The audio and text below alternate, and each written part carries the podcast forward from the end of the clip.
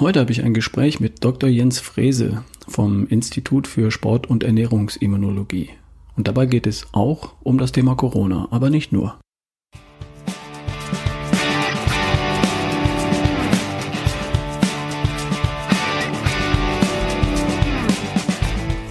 Hier ist wieder Ralf Bohlmann mit der Folge 247 von Erschaffe die beste Version von dir. Viel Spaß dabei.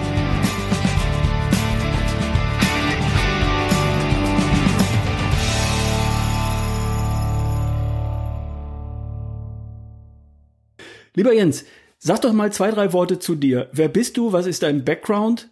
Und was machst du heute mit deinem Institut? Ja, muss ich lange ausholen. Ähm, das ist so eine, so eine Reise gewesen, eigentlich durch alle möglichen Gesundheitsbereiche. Manchmal, wenn ich so auf meine Liste gucke, ich mhm. mache das ja ab und zu mal so ein Update auf meiner Website oder so, dann denke ich, Mensch, hast du eine ganze Menge gemacht in den letzten 20 Jahren. Also ich habe mal angefangen mit Sport, Sportwissenschaft studiert, war Leistungssportler und hatte als Leistungssportler eigentlich immer äh, Verdauungsprobleme.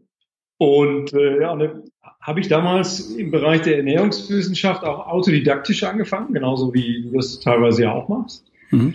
Habe ich eingelesen, quer gelesen, Wissenschaft gelesen und irgendwann habe ich mich entschieden, okay, mal erste Fortbildung zu machen, bin dann da tiefer eingestiegen, habe mich dann äh, später noch entschieden, noch ein weiteres Studium zu machen in der Neuroimmunologie, also im Grunde alles, was mit dem Immunsystem zu tun hat.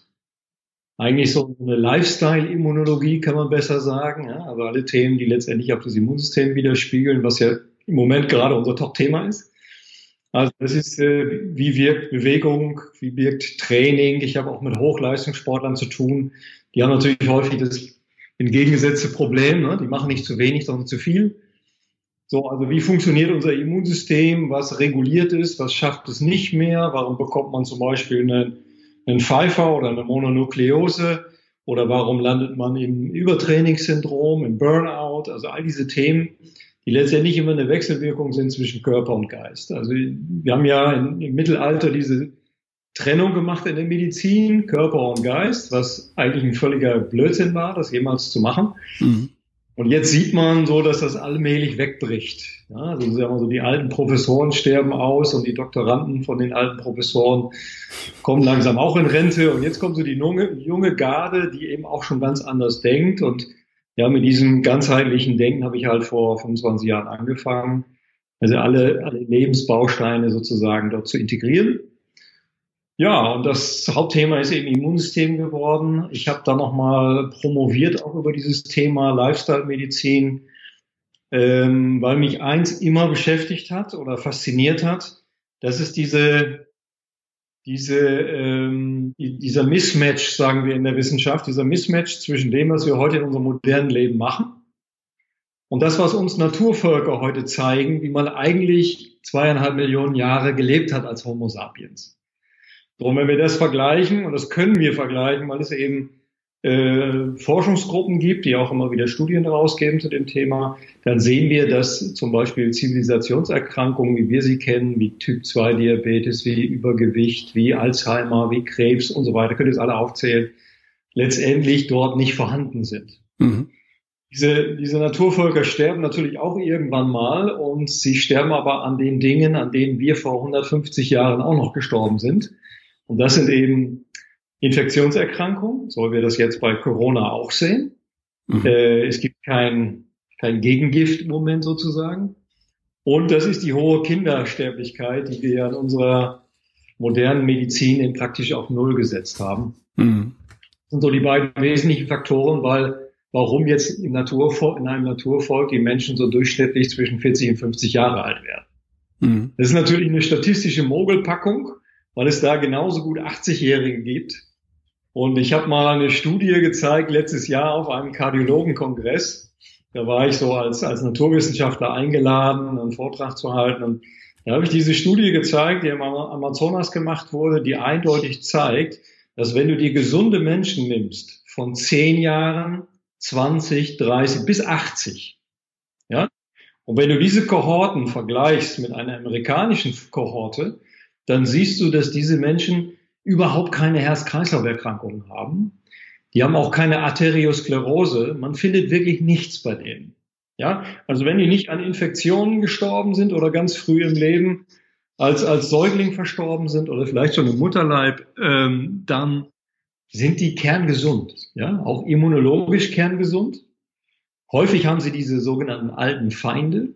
Alte Feinde sind Parasiten beispielsweise. Mhm. Die sind also voll mit Parasiten, aber die haben überhaupt kein Problem damit.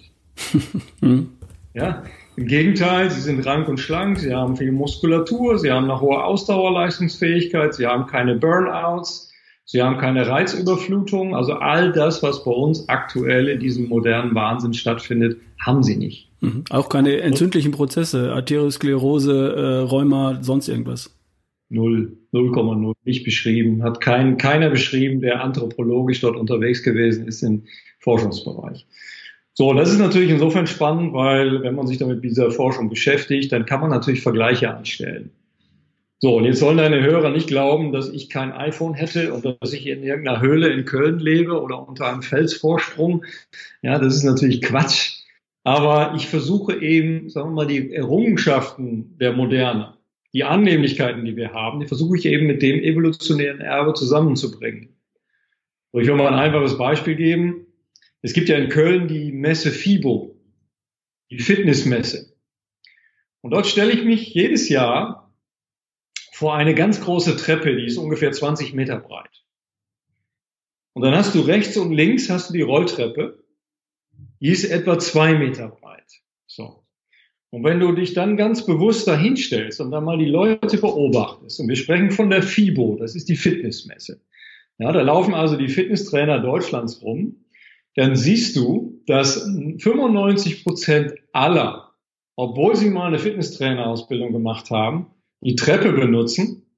Es gibt maximal ein, zwei Leute pro Stunde, die runterlaufen. Der Rest steht auf der Rolltreppe, die stellen sich sogar an. Und ich habe diese Bilder schon mehrfach auf Kongressen gezeigt. Und ich habe schon mehrfach auch die Antwort bekommen, dann aus der letzten Reihe, als alle äh, leicht depressiv in sich versunken sich dann die Frage gestellt haben, ja, das war doch bestimmt um 18 Uhr am Ende der, der Messe und die waren alle kaputt vom Latschen. Sondern blende ich immer die Zeit ein und die Zeit, die zeigt dann ungefähr zwischen 11.30 Uhr und 12 Uhr. So, und dann sage ich, Freunde, auch der moderne Fitnesstrainer ist um 12 Uhr mittags nicht mehr in der Lage, die Treppe zu steigen. So. Damit will ich eigentlich nur aufzeigen, dass wir natürlich auch die Fitness-Junkies oder die Leute, die sich viel bewegen, Leistungssportler, dass die natürlich auch die Annehmlichkeiten, die Bequemlichkeit der Welt nutzen. Keine Frage. Ich kenne Leistungssportler, die haben E-Bikes. Ja. Aber beim E-Bike kann man natürlich auch den Motor abstellen. Das geht, aber sobald natürlich ein Windhauch kommt, ich komme jetzt von der Nordsee, ich bin gewohnt, also gegen zehn Windstärken Fahrrad zu fahren, dann stellen die Leute ihren Motor an, ist klar. Und dann fahren sie mit Ruhepuls durch die Gegend. Und äh, es ist ja auch gut, wenn die Leute rauskommen. Ah, ja. Nur jetzt rein kardiovaskulär hat das natürlich keinen Effekt. Und, und das sind so ein bisschen die Dinge, mit denen ich mich beschäftige. Ja, also wir haben heute von vielem too much und von anderen wieder viel zu wenig. Mhm. Und das hat unser Genom, unser evolutionäres Erbe Unsere DNA hat das nicht implementiert und deswegen sehen wir auch eben 60, 70 Prozent Übergewicht. Wir sehen Typ 2 Diabetes. Wir sehen all diese ganzen Zivilisationserkrankungen. Und jetzt mal auf Corona zu kommen. Wer stirbt denn mit dem Virus? Das sind die Leute, die ein sehr überlastetes Immunsystem haben. Nicht ein schwaches Immunsystem, sondern die haben ein überlastetes Immunsystem. Es ist ein Immunsystem, was viel zu viel zu tun hat mit anderen Baustellen. Und wenn du die, die, die Zahlen aus Italien, aus Madrid kommt jetzt nicht so viel, aber aus, aus, vor allem aus China und Italien anschaust und auch die ersten Zahlen bei uns, dann sieht man, dass die Leute, die versterben, ein, zwei oder besser drei Vorerkrankungen haben. Und diese Vorerkrankungen, die fallen nicht vom Himmel. Die sind häufig das Ergebnis unseres Lifestyles. Und es gibt einen Hamburger äh, Rechtsmediziner, der jetzt gerade in den letzten zwei, drei Tagen ein bisschen publik geworden ist. Der hatte im Hamburger Abendblatt, hatte das schon vor drei Tagen veröffentlicht. Der hat die Leichen, die an, angeblich an Covid-19 verstorben sind, hatte obduziert und hat dann gesehen, dass in Hamburg kein einziger an Covid-19 gestorben ist, sondern alle mit Covid-19. Mhm. Ja? Der Unterschied ist, glaube ich, wichtig. Den hat, glaube ich, da draußen auch noch nicht jeder verstanden. Jemand, der mit Corona, Covid-19 stirbt, der hat, der ist an irgendwas gestorben, hatte aber zeitgleich auch dieses Virus. Und jemand, der daran stirbt, der hatte möglicherweise nichts und ist wirklich an den Folgen dieser Infektion gestorben. Das trifft auf viele der jetzt in den Statistik auftauchenden Toten aber nicht zu. Die hatten zufällig auch dieses Virus und sind ja. verstorben, wie sie auch sonst verstorben wären. Ne? Ja. ja, klar, vielleicht drei Tage früher oder eine Woche früher. Das ähm, würden dir sicherlich auch entsprechende Fachärzte belegen. Da gibt es ja auch genügend Leute, die das sagen. Da bin ich ja nicht der Einzige. Das ist jetzt keine Verschwörung oder so, sondern es sind einfach die nackten Zahlen. Und ähm, sagen wir, das Robert-Koch-Institut, so wie ich das jetzt vernommen habe, weigert sich ja da, da oder weigert sich, diese Obduktion vorzunehmen, weil dann natürlich auch ein bisschen mehr Klarheit in die ganze Geschichte kommen würde. Also ich habe so ein bisschen das Gefühl, das ist jetzt aber nur mein Gefühl, dass man natürlich versucht, dass ähm, die Bevölkerung da draußen sich möglichst streng auch an die Auflagen hält, wofür ich auch absolut plädiere, aber damit jemand eben nicht ähm, außerhalb dieser, dieses Regelwerks herumspringt, ähm, geht man eben vielleicht nicht so sehr in die Details. Ja, da hält man den Druck wahrscheinlich ein bisschen aufrecht. Ne? Äh, bevor wir auf das Thema Corona zu sprechen kommen, halte ich für wichtig, sollten wir gleich nochmal machen, was jeder Einzelne dazu tun kann. Nochmal eine, ganz kurz eine Frage zu deinem Institut und zu dir. Du richtest dich zum einen an Sportler, die fitter werden wollen, und du richtest dich aber auch an Patienten, also Leute, die ein gesundheitliches Thema haben. Habe ich das richtig verstanden? Genau, also ich habe zum einen mit der äh, mit den Sportlern zu tun, die aber eigentlich auch alle Patienten sind. Also zu mir kommen meistens die Sportler, die irgendwelche Probleme haben, nicht die, die fitter werden wollen.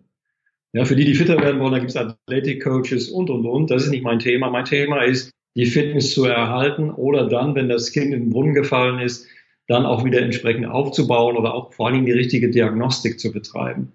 Denn häufig ist das so, dass viele eben von Arzt zu Arzt, von Heilpraktiker zu Heilpraktiker äh, rennen und da wird irgendetwas gemacht, ohne zu wissen, was die Ursache ist.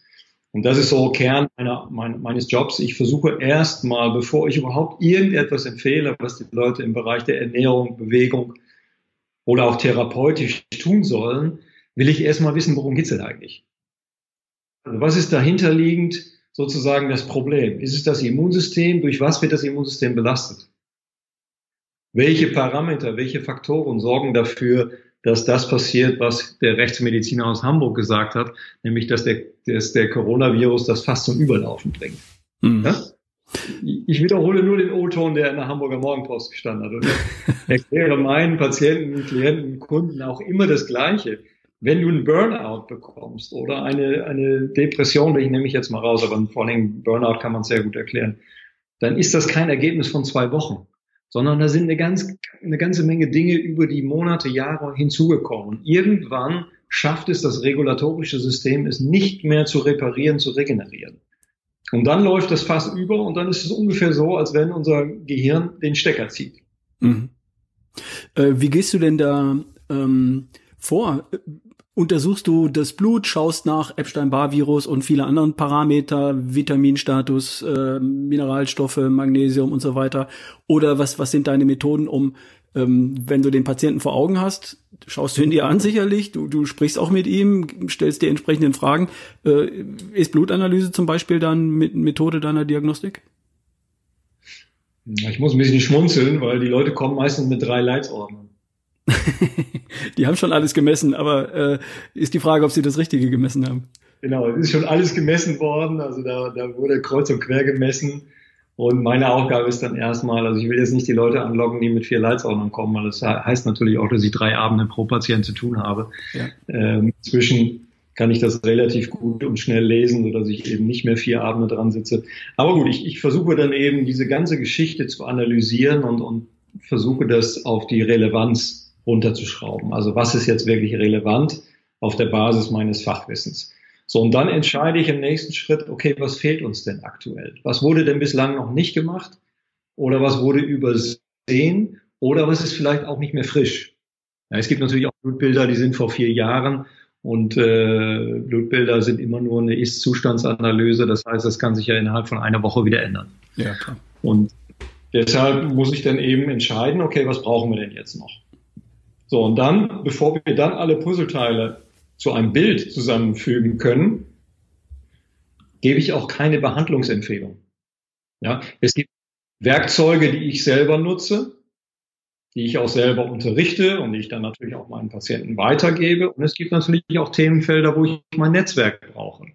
Ja, weil du auch immer wieder auch Spezialisten brauchst für bestimmte Dinge. Und da in Köln dann beispielsweise meine Experten, mit denen ich zusammenarbeite, Speziallabore und so weiter, wo ich dann wirklich in die Tiefe gehe.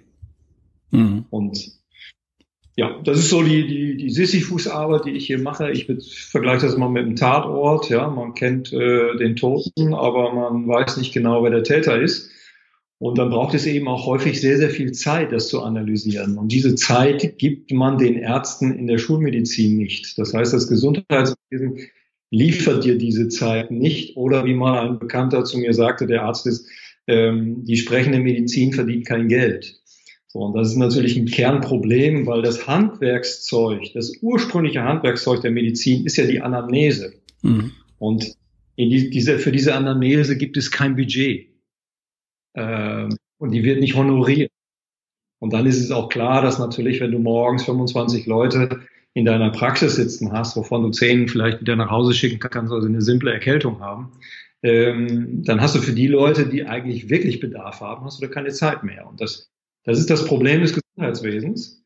Deshalb sind ja auch immer mehr Menschen bereit, mehr Geld in diese Analyse, also in diese Ursachenforschung zu investieren. Und auf der anderen Seite machen das ja auch immer mehr Ärzte. Ja, weil sie natürlich auch erkannt haben, ich kann meinen Patienten ja klar, dem Erkältungspatienten schon, aber dem der komplexere Zusammenhänge, da nehmen wir mal diese ganzen autoimmunologischen Erkrankungen. Das sind komplexe Zusammenhänge, die kann ich nicht in zehn Minuten verstehen, das ist unmöglich. Mhm. Jetzt würde ich auf das Thema Corona nochmal zu sprechen kommen. Ähm, du hast einen Artikel geschrieben, in dem es darum geht, was der Einzelne tun kann, um sein Immunsystem so zu stärken, dass man da eigentlich, ich sage jetzt mal, unbeschadet draus hervorgeht. Geh doch da noch mal ein bisschen drauf rein. Was kann ich als Einzelner tun, jetzt in der aktuellen Situation, vor dem Hintergrund, dass die meisten von uns sich ja vermutlich früher oder später doch anstecken werden? Ja.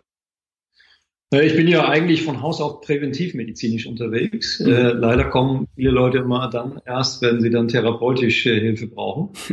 äh, aber wir sind natürlich jetzt in einem absolut präventivmedizinischen Zeitalter. Warum? Weil es gibt kein Medikament, es gibt kein ähm, keine Impfung gegen dieses Coronavirus, gegen den SARS-CoV-2, wie er genau heißt. Ähm, und dann ist es natürlich klar, dass wir praktisch nackt sozusagen dieser Geschichte ausgesetzt sind. Und jetzt entscheidet das Immunsystem, wie gut kommt unser Immunsystem mit diesem Virus äh, zurecht. Und wir sehen ja auch die politischen Diskussionen. Ne? Es werden ja auch in den Ländern unterschiedliche Strategien gefahren. Mhm. Schweden hat ja ganz lange eine andere Strategie gefahren und England ja auch, äh, weil sie gesagt haben, okay, wir versuchen so eine Art Herdenimmunität herzustellen, damit am Ende sich 70, 80 Prozent der Bevölkerung infiziert hat. Was sie dabei nicht berücksichtigt haben, ist, dass dieser Virus sehr schnell infiziert. Ja, und sehr schnell sehr viele infiziert. Das heißt, die Gefahr war relativ groß, dass das gleiche Problem wie in Italien und Spanien passiert, dass äh, die Krankenhäuser überlaufen. Ja, und dann eben dieses Chaos entsteht, was ja auch da entstanden ist. Ich habe jetzt Kontakt zu einigen Ärzten, die auch in, in, Krankenhäusern arbeiten, und die sagen, wir haben eigentlich gar kein Problem mit, mit Bettenzahlen. Ja, könnten genügend Leute aufnehmen. Das einzige Problem, was wir haben, ist, wir haben keine Masken, keine Schutzkleidung. Das heißt, wir sind eigentlich flach genug mit der Kurve. Äh, wir haben es offensichtlich geschafft, dadurch, dass wir frühe Schulen und Kitas geschlossen haben, Leute von der Arbeit äh, nach Hause beordert haben ins Homeoffice. Zumindest in Deutschland scheint es uns gelungen zu sein, dass wir diese Überlastung des Immunsystems bis heute noch nicht haben und vermutlich in den nächsten Tagen auch nicht haben werden. Ist meine persönliche Prognose, wenn ich mir die Zahlen anschaue. Und damit kommen wir vermutlich um dieses Italien-Syndrom herum. Ne? Siehst du das auch so? Ja, sehe ich aus. Ich glaube, wir haben vieles richtig gemacht. Ähm, ich bin jetzt kein Virologe. Ich kann auch nicht die Strategie einschätzen, wie man in solchen Pandemien vorgeht. Aber uns, uns lehrt ja auch ein bisschen äh, Korea und Vietnam und Taiwan und die ja alle schon den SARS-1 erlebt haben. Und die haben sich natürlich perfekt darauf vorbereitet. Und deswegen haben wir auch diese für uns sehr verstörenden Bilder gesehen, wo plötzlich alle mit Masken und so weiter rumlaufen. Mhm. So, jetzt sind wir in so einer neuen Realitätsphase angekommen und jetzt äh, werden wir darauf vorbereitet, dass wir diese Masken auch brauchen. Ja, meine Mutter hat meine Näh ihre Nähmaschine vom Dach wieder geholt und hat angefangen, diese Dinger zu, zu schustern. Ähm, ist sicherlich eine ganz gute Idee, weil wir werden ja ab Mai die Situation haben, dass wir im Grunde die immunschwachen Leute schützen müssen. Mhm. Und wir dürfen natürlich auch nicht in diese Altersheime, Krankenhäuser hineintragen. So, da ist so ein bisschen der Bottleneck, ja, den man jetzt noch lösen muss. Wie kriegen wir das hin? Aber, wenn man jetzt an die Gesunden denkt, an die Fitten, und Fitness ist ja, ja keine Frage des Alterns. Also wir, wir können ja nicht sagen, nur weil man jetzt über 50 ist, gehört man zur Risikogruppe, sondern zur Risikogruppe gehören die, die vorerkrankt sind. Und das kannst du mit 25 genauso gut sein wie mit 80. Und äh, deshalb muss man natürlich schauen, okay, welche Vorerkrankungen gibt es und wie kann man ähm, dem Ganzen Stück weit aus dem Weg gehen. Mhm. Heißt konkret, was kann ich machen? Ich bin 55, ich halte mich für relativ fit, ich treibe regelmäßig Sport, äh, auch wenn ich das jetzt nicht fünfmal die Woche täte, sondern vielleicht nur ein, zweimal in der Woche.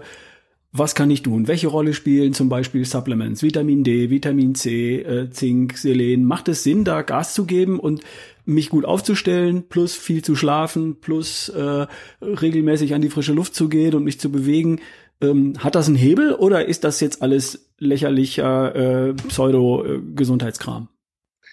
Ja, das ist gut, dass du das erwähnst. Wir haben, äh, ich habe auf meiner Facebook-Seite hatte ich einen Artikel von aus dem Spiegel äh, ver, ver, ähm, veröffentlicht. Und da ging es eben darum, dass eine Spiegelredakteurin geschrieben hat, dass alle Supplements im Grunde totaler Nonsens sind, weil es dafür keine Evidenz gibt. So. Und dann habe ich mir mal die Evidenzen angeguckt. Ich bin übrigens nicht der Einzige, das haben auch andere Leute getan, ja, die ich, die ich auch zum Teil von Kongressen gut kenne. Das heißt, man ist da ganz gut vernetzt auf der Ebene. Und dann hat man sich die Referenzen mal angeguckt, was wurde denn da eigentlich zitiert. Und dann habe ich mal in meine Facebook-Seite geschrieben, Vitamin C. Da wird jetzt eine Studie rausgesucht, die Vitamin C als desolat hinstellt, ja, oder als nicht effizient. So, und wenn du bei PubMed Vitamin C eingibst, dann kommst du auf 64.000 Artikel.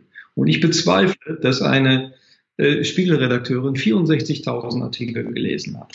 So, und jetzt muss man natürlich differenzieren können. Und wenn man nicht wirklich jahrelang sich in der Wissenschaftswelt bewegt, dann kann man dafür kein Gefühl haben.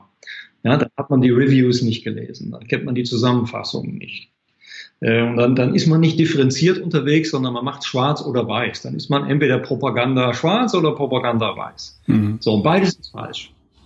Warum? Weil man muss im Grunde die Klaviertasten auf allen Ebenen spielen können. Man muss alle Farben bespielen können. Und natürlich gibt es kritische Dinge, die man ja auch kritisieren kann auf der Ebene, aber nichtsdestotrotz haben wir sehr, sehr viele Möglichkeiten, unser Immunsystem eben auch selbst, ich sag mal nicht zu schützen, zu stärken, alles ganz merkwürdige Begriffe. Wir können unser Immunsystem eben so fit wie möglich halten. Mhm. Ja, und fit, so fit wie möglich halten heißt eigentlich nicht stärken, sondern das heißt, es so unbelastet wie möglich zu lassen.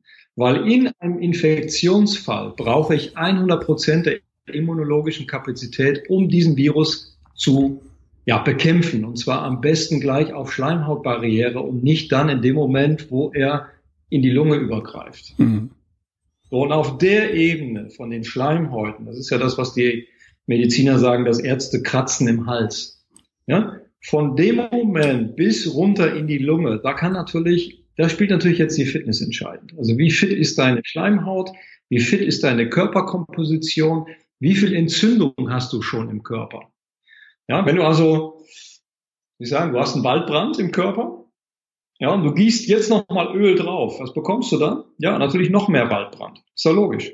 Wenn du aber jetzt überhaupt keine Brände in dem Körper hast und du bekommst jetzt einen kleinen Funken, ja klar, dann hast du eine leichte Entzündung, dann wird das vielleicht auch eine leichte äh, Lungenentzündung im schwersten Fall. Aber diese Lungenentzündung, die kannst du überstehen. Mhm. Ja, die kannst du aber nur überstehen, wenn du alle Nährstoffe gespeichert hast, die auch dafür sorgen, dass eine Entzündung wieder sauber reguliert wird. Und da fängt das ganz große Problem an. Wir haben in vielen, vielen Bereichen haben wir Mangelzustände. Wo wir keine Mangelzustände haben, das ist im Bereich der Energie. Denn die Leute haben 10, 20, 50 Kilogramm Übergewicht. Ja? Energie ist kein Problem. Aber die Kofaktoren, die dafür verantwortlich sind, dass aus körpereigener Energie dann auch ATP gebildet wird, also Adenosintriphosphat, denn unser Immunsystem braucht, wenn es aktiv wird, unfassbar viel Energie. Mhm. Das weiß jeder, der eine Grippe hat. Man wird wahnsinnig müde und man hat überhaupt keine Lust auf Sport. Mhm. Ja? Das heißt, diese, diese, äh, diese Energie verteilt sich in Richtung Immunsystem. Ja? Und wenn das Immunsystem jetzt reparieren darf und es hat die ganze Menge, die ganze äh, Energiemenge zur Verfügung, dann ist natürlich so eine bakterielle oder virale Infektion auch lösbar. Ich will nicht sagen kein Problem, aber auf jeden Fall lösbar. Mhm. Ja, aber wenn du jetzt schon drei oder vier andere Bausteine hast oder Baustellen hast, ja, dein Immunsystem muss sich gegen einen autoimmunologischen Prozess wehren die ganze Zeit oder gegen andere Entzündungserkrankungen im Körper, dann hast du natürlich das Problem, dass du jetzt nicht mehr die 100 Prozent zur Verfügung hast. Ja, jetzt kommt eine bakterielle Infektion oder ein, ein, ein Virus und jetzt wird's eng. Jetzt entscheidet sich, ob, äh, ja, ob die Kapazität noch ausreicht. Mhm. Und wenn wir jetzt mal konkret werden, jetzt sind wir ja im Grunde bei Salutogenese, ne? Wie entsteht Gesundheit? Wie entsteht der Körper, der mit sowas locker klarkommt? Weil er alle Vitalstoffe hat, weil er wenig entzündliche Prozesse und Entzündungsherde im Körper hat und so weiter. Wie mache ich das? Fangen wir doch mal an mit dem Thema Ernährung. Gibt es da paar Dinge, die immer wichtig sind und jetzt noch wichtiger? Zum Beispiel Entzündungsprozesse vermeiden durch ähm, Weglassen von leeren Kohlenhydraten oder sowas. Hat das einen Effekt? Ich würde, ich, ich würde jetzt nicht bei den Energieträgern anfangen, sondern ich würde bei den, bei den Mikronährstoffen anfangen. Die sind in diesem Fall wesentlich entscheidender. Warum? Klar, Energie brauchen wir uns relativ wenig Gedanken machen. Vielleicht der Top, Top-Sportler mit drei Prozent Körperfett, der hat vielleicht jetzt ein Problem. Ja? Aber all die Leute, die hohes Körperfett haben, die haben energetisch haben die kein Problem. Einzige Problem ist, sie müssen diese Energiequellen auch nutzen können. Ja, man muss sein Körperfett auch wieder abbauen können. So, das ist die Energieseite. Jetzt kommen wir aber zu der äh, Seite der, der Vitalstoffe, der, der essentiellen äh, ähm, Stoffe, die wir selber nicht bilden können, ja, die wir also ständig über die Nahrung auch zuführen müssen. Und da haben wir natürlich schon Riesenprobleme. Denn ich gebe mal einen Hinweis. Warum haben wir denn immer im Februar, März diese Influenza-Wellen? Ich habe heute Morgen auf die WHO-Daten geguckt, der Influenza. Ja? 28. März. Und was sieht man da? Was findet man da? Da findet man die Schweinegrippe. Ja, da spricht heute kein Mensch mehr drüber. Die Schweinegrippe ist weg. Nein, falsch. Die Schweinegrippe ist da. Es sterben immer noch Leute an der Schweinegrippe. Und wenn man sich die WHO-Daten anguckt, dann sieht man, da ist 20 Prozent aller Influenza-Fälle, die wir aktuell haben, sind Schweinegrippefälle. H1N1. Das habe ich mir nicht ausgedacht. Das schreibt die Weltgesundheitsorganisation. Kann jeder nachlesen. So, das heißt, wir haben es im Moment nicht im Fokus und wir haben natürlich auch nicht im Fokus, dass vor drei Jahren 25.000 Menschen an dem Influenza-Virus gestorben sind. So, das muss man, das soll nichts verharmlosen, das soll das nur relativieren. Ne? So, und jetzt fragen wir uns wieder, was kann unser Immunsystem tun? Wenn wir natürlich im Februar, März immer diese Probleme haben mit viralen Belastungen, dann ist natürlich der erste Gedanke, auf den man kommen muss, ja, wir haben Sonnenmangel. Vitamin D. Gerade in Deutschland, gerade in Schweden, gerade in Finnland, ja, da haben wir eben sechs Monate Dunkelheit hinter uns. Das heißt, unsere Vitamin D-Produktion ist wirklich auf Null. So, was ist das große Problem bei diesem neuen Coronavirus? Wenn der in die Lunge übertritt, dann gibt es einen sogenannten Zytokinstorm. Das heißt, Botenstoffe werden massivst ausgeschüttet, um eine Entzündung zu organisieren. Mhm. Und dieser Zytokinsturm, der ist so groß, ja, dass die Lunge sich dermaßen entzünden kann, dass, ähm, dass diese Entzündung dann nicht mehr sauber wieder herunterreguliert werden kann. So, und was macht jetzt Vitamin D? Vitamin D reguliert das wieder runter. Vitamin D sorgt, also es gibt viele Wirkmechanismen, kann ich jetzt nicht alle im Detail sagen, aber Vitamin D sorgt unter anderem dafür, dass diese Riesenausschüttung an, an, an Zytokinen gar nicht erst stattfindet. Vitamin D kann noch ein bisschen mehr, aber Vitamin D hat regulatorischen Einfluss auf alle Entzündungsgene eines, einer Zelle. So mit anderen Worten, auf Plattdeutsch gesagt, es schaltet einfach die Entzündung schneller wieder ab. Und äh, wir haben einen massiven Omega-3-Mangel. Wofür braucht man Omega-3-Fettsäuren? Ja, für die Regulation von Entzündungsprozessen. Ja, wenn wir Löschwasser Körper brauchen, brauchst du EPA und DHA, vor allen Dingen EPA. Und wenn das im Körper nicht gespeichert ist, weil das wird in den Zellmembranen gespeichert, ja, dann kannst du in dem Moment, wo die Entzündung lostritt, hast du jetzt sozusagen nicht das Löschwasser zur Verfügung, um dann die Entzündung wieder äh, herunter. Das ist das Problem. Vitamin D, Omega-3. Jetzt kommen noch ein paar andere dazu, zum Beispiel Zink. Was kann Zink? Zink hält die Schleimhäute frisch. Zink sorgt dafür, dass die ähm, antivirale, antibakterielle Abwehr in den Schleimhäuten besser funktioniert, dass die Immunglobuline in den Schleimhäuten besser funktionieren. Dafür braucht es Zink. Unfassbar viele Menschen haben Zinkmangel. Warum? Weil wir sehr viel Getreide essen. Und Getreide ist ein Chelatbildner. Ne? Hm. Und diese Chelate, die sorgen dafür, dass eben Zink gebunden wird. Phytinsäure bindet Zink und äh, bringt sie aus dem Körper raus. Hm. So, also wäre ein guter Ansatz, jetzt mal ein bisschen getreidefreier sich zu ernähren. Das gilt auch für Hülsenfrüchte, die können das auch und gleichzeitig eben die Zinkmenge etwas zu erhöhen. Und das macht man dann, wenn man, ja, wenn man jetzt schnell sozusagen den Status erreichen will, dann muss man eben supplementieren, da kommt man nicht drum herum. Und hier nochmal der Ansatz, was ich am Anfang sagte. Natürlich sind wir zwei Millionen, zweieinhalb Millionen Jahre auf der Welt. Aber wenn wir das Antibiotikum nicht nutzen in dem Moment, wo wir es brauchen, dann werden wir blöd. Das heißt, das sind die Errungenschaften der modernen Medizin oder der modernen Welt. Wenn ich jetzt weiß, was Zink macht, ja, wenn ich weiß, dass ich Zink brauche und ich weiß, ich habe in der Vollblutanalyse gesehen, aha, da gibt's zu wenig Zink, dann wäre ich doch dumm, wenn ich jetzt das alles über die Ernährung steuere und nicht sage, ich brauche das aber innerhalb von drei Tagen. Also gebe ich es dann natürlich über Supplemente rein. So, gibt es überhaupt kein Schwarz oder Weiß. Es gibt einfach beides. Es gibt die Ernährung und die Mikronährstoffmedizin. Und wenn wir die zusammenbringen, dann haben wir ein Ganzes. Ja, und das wird immer, weißt du, ich habe immer so das Gefühl, die einen argumentieren komplett in die eine Richtung, die anderen in die andere Richtung. Aber das ist völliger Quatsch. Wir müssen aus beiden Welten das Beste rausnehmen. Ja, da bin ich ja auch vollkommen bei dir. Ich bin ja auch dafür, dass wir artgerecht leben in 2020 mit all dem, was wir hier haben und mit all den Herausforderungen, die wir haben. Und trotzdem können wir artgerecht leben, indem wir uns artgerecht ernähren, zum Teil auch mit Supplementen, einfach das ergänzen, was in den Lebensmitteln, die wir draußen kaufen können, nicht mehr entsprechend drin ist, indem wir auch uns artgerecht bewegen, auch einen Schlafrhythmus haben, der unserer Art entspricht, Homo sapiens, weil sich das genetisch einfach nicht an, an die Glühbirne angenähert hat in den letzten 200 Jahren, seit es die Glühbirne gibt und so. Und das können wir alles tun, ohne äh, Technik zu verteufeln. Im Gegenteil, wir können die Technik nutzen ähm, und uns damit trotzdem gut aufstellen. Ne? Aber du sagst ein wichtiges Stichwort. Technik nutzen heißt in meinem Fall Wissenschaft nutzen. Ja, ich habe vor, vor, vor zwölf Jahren angefangen, mir mit einem Wissenschaftsprogramm eine Datenbank aufzubauen. Ich habe da so roundabout zwischen 12.000 und 15.000 Artikel drin. Und wenn jetzt irgendeiner kommt und mir erzählen will, dass Vitamin C nicht nachgewiesen ist, weil er gerade mal sich eine halbe Stunde damit beschäftigt hat, dann kriegt er von mir 850 Studien mit der Bitte, sie in den nächsten vier Wochen zu lesen. Ja. ja. Das ist das, was da draußen eben stattfindet. Leider findet das eben auf einer sehr großen Fläche statt. Das heißt, wenn man, wir jetzt nicht immer auf Spiegel rumhacken, aber es gibt auch andere Plattformen, wo dann eben Menschen, ich sag mal, die mehr oder weniger Laien sind, dort publizieren und dann natürlich damit auch eine Haltung transportieren. Mhm. Und dann heißt es am Ende bei meiner Mutter, die sowas liest, heißt es dann, Jens, ich habe gelesen, das bringt ja alles nichts. Mhm. Da wurde mit 200 Milligramm Vitamin C am Tag äh, eine Studie gemacht und da wissen wir alle, die kann man auch unter das Bett werfen. Da helfen sie genauso, als wenn ich ja. sie, so, wenn ich sie nehme. Ne? Das heißt, man muss sich wirklich diesen Feldern auch explizit auskennen. Dann kann man auch dieses Feld beurteilen. Ich will nur mal einen Hinweis geben, Omega-3, wenn man sich damit beschäftigen würde.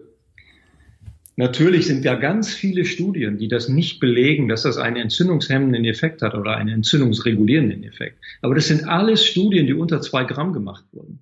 Alle Studien, die über zwei Gramm bis drei und mehr Gramm, drei bis fünf Gramm gemacht wurden, zeigen signifikante Effekte. So und so muss man anfangen, das Ganze lesen und deuten zu können. Ja, genau.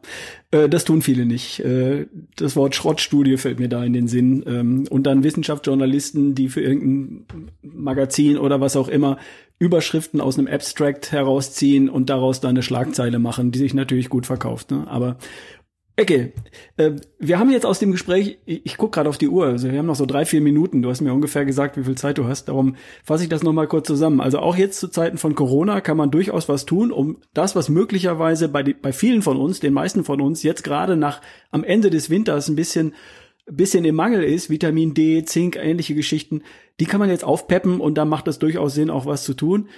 Unabhängig davon, das würde ja bedeuten, Immunsystem zu stärken, ihm alles zu geben, was der Körper braucht. Dann kann ich natürlich auch Stressfaktoren, die den Körper belasten, das Immunsystem belasten, ein bisschen zurückfahren. Ich darf mich ähm, zum Beispiel, äh, vielleicht würde ich jetzt nicht gerade versuchen, auf einer Marathondistanz meinen persönlichen Weltrekord zu laufen. Ähm, also mich körperlich vielleicht nicht überlassen, mich mental, geistig nicht überlassen, sondern auch einfach mal ein bisschen runterfahren, ein bisschen Smoothie machen, wie es so schön heißt, ähm, um, um Stressfaktoren ein bisschen runterzuführen. Schlaf hilft sicherlich auch, äh, weil nachts das Immunsystem hochaktiv ist, trainiert wird äh, und viel Zeit hat, gute Arbeit zu leisten. Also all diese Dinge machen jetzt, wo sie ja sowieso ständig Sinn machen, jetzt aber auch noch mal besonders Sinn. Ne? Würdest du das so? Zwei, zwei Aspekte. Wir hatten ja am Anfang auch über Lifestyle-Medizin gesprochen oder, oder das erwähnt, dass man das im Grunde ganzheitlich sehen muss. Und äh, ich bin ja auch von Haus aus Sportwissenschaftler und habe ja auch äh, äh sehr, sehr guten Draht zur Sportimmunologie und, und dort auch den, den Einblick in die Studienwelt.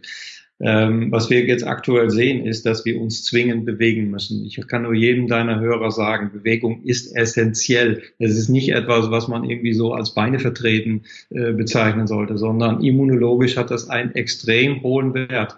Das zeigen die neuesten Studien zu MS und so weiter. Die zeigen, dass wenn wir uns nicht nur spazieren, spazieren ist okay, aber spazieren ist kein Training.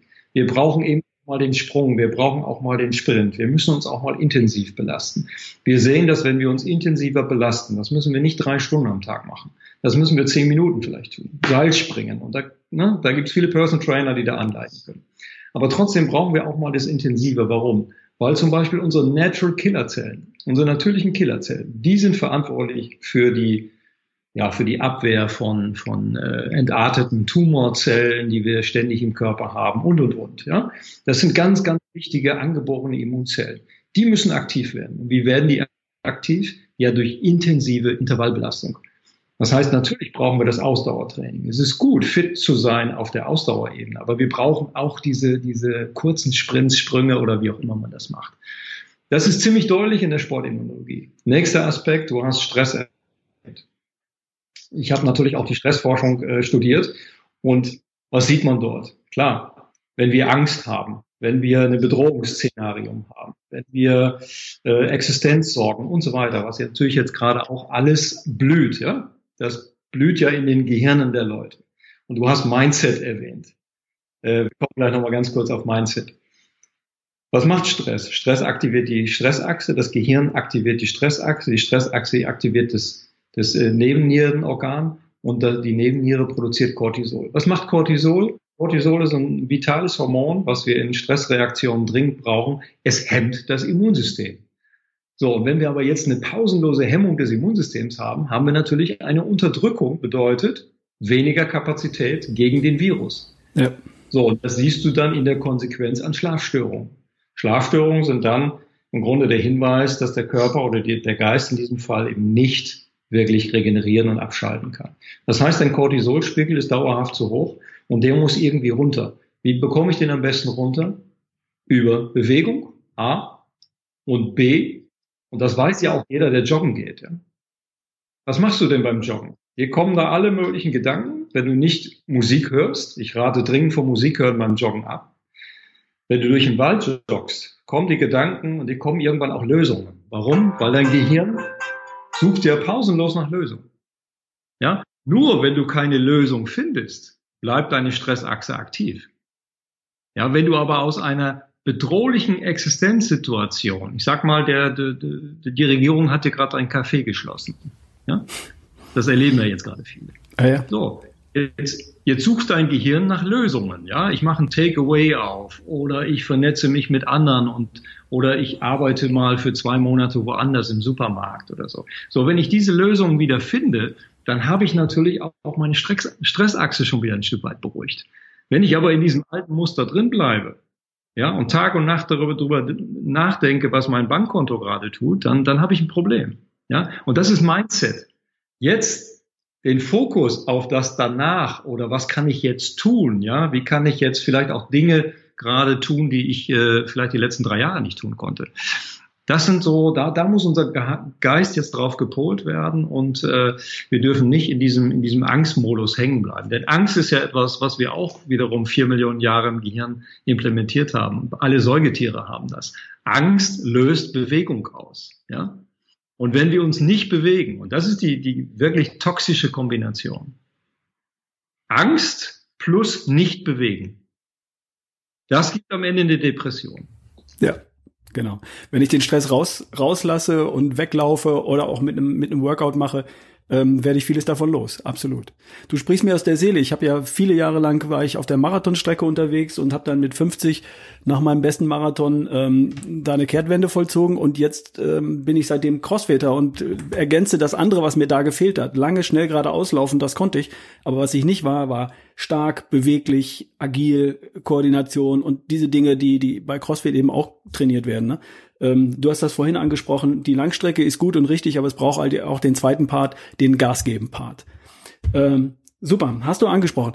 Ich habe auf die Uhr geschaut, es ist 15.17 Uhr, wir sind so zwei, drei Minuten drüber. Ähm, wir haben viele Dinge angesprochen.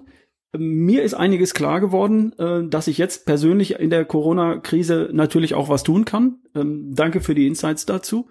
Ähm, ich möchte jedem meiner Hörer nochmal empfehlen, einfach mal auf der Seite vom, vom Jens äh, vorbeizuschauen. drfrese.com wird verlinkt in der Podcast-Beschreibung. Da gibt es noch viel, viel mehr äh, zu, zu deinem Thema, zu deinen Themen für Sportler, für Patienten, ähm, zum Thema Ernährung und ähm, zu anderen Themen natürlich auch. Äh, also da einfach mal vorbeischauen. Soweit mein Gespräch mit Dr. Jens Frese. Ich lasse es dabei mal bewenden. Wir haben noch etwas weiter geplaudert, aber nicht alles davon war für den Podcast bestimmt. Darum Soweit, so gut. Wir machen vielleicht nochmal eine Folge, wo es dann um das Thema Sporternährung geht.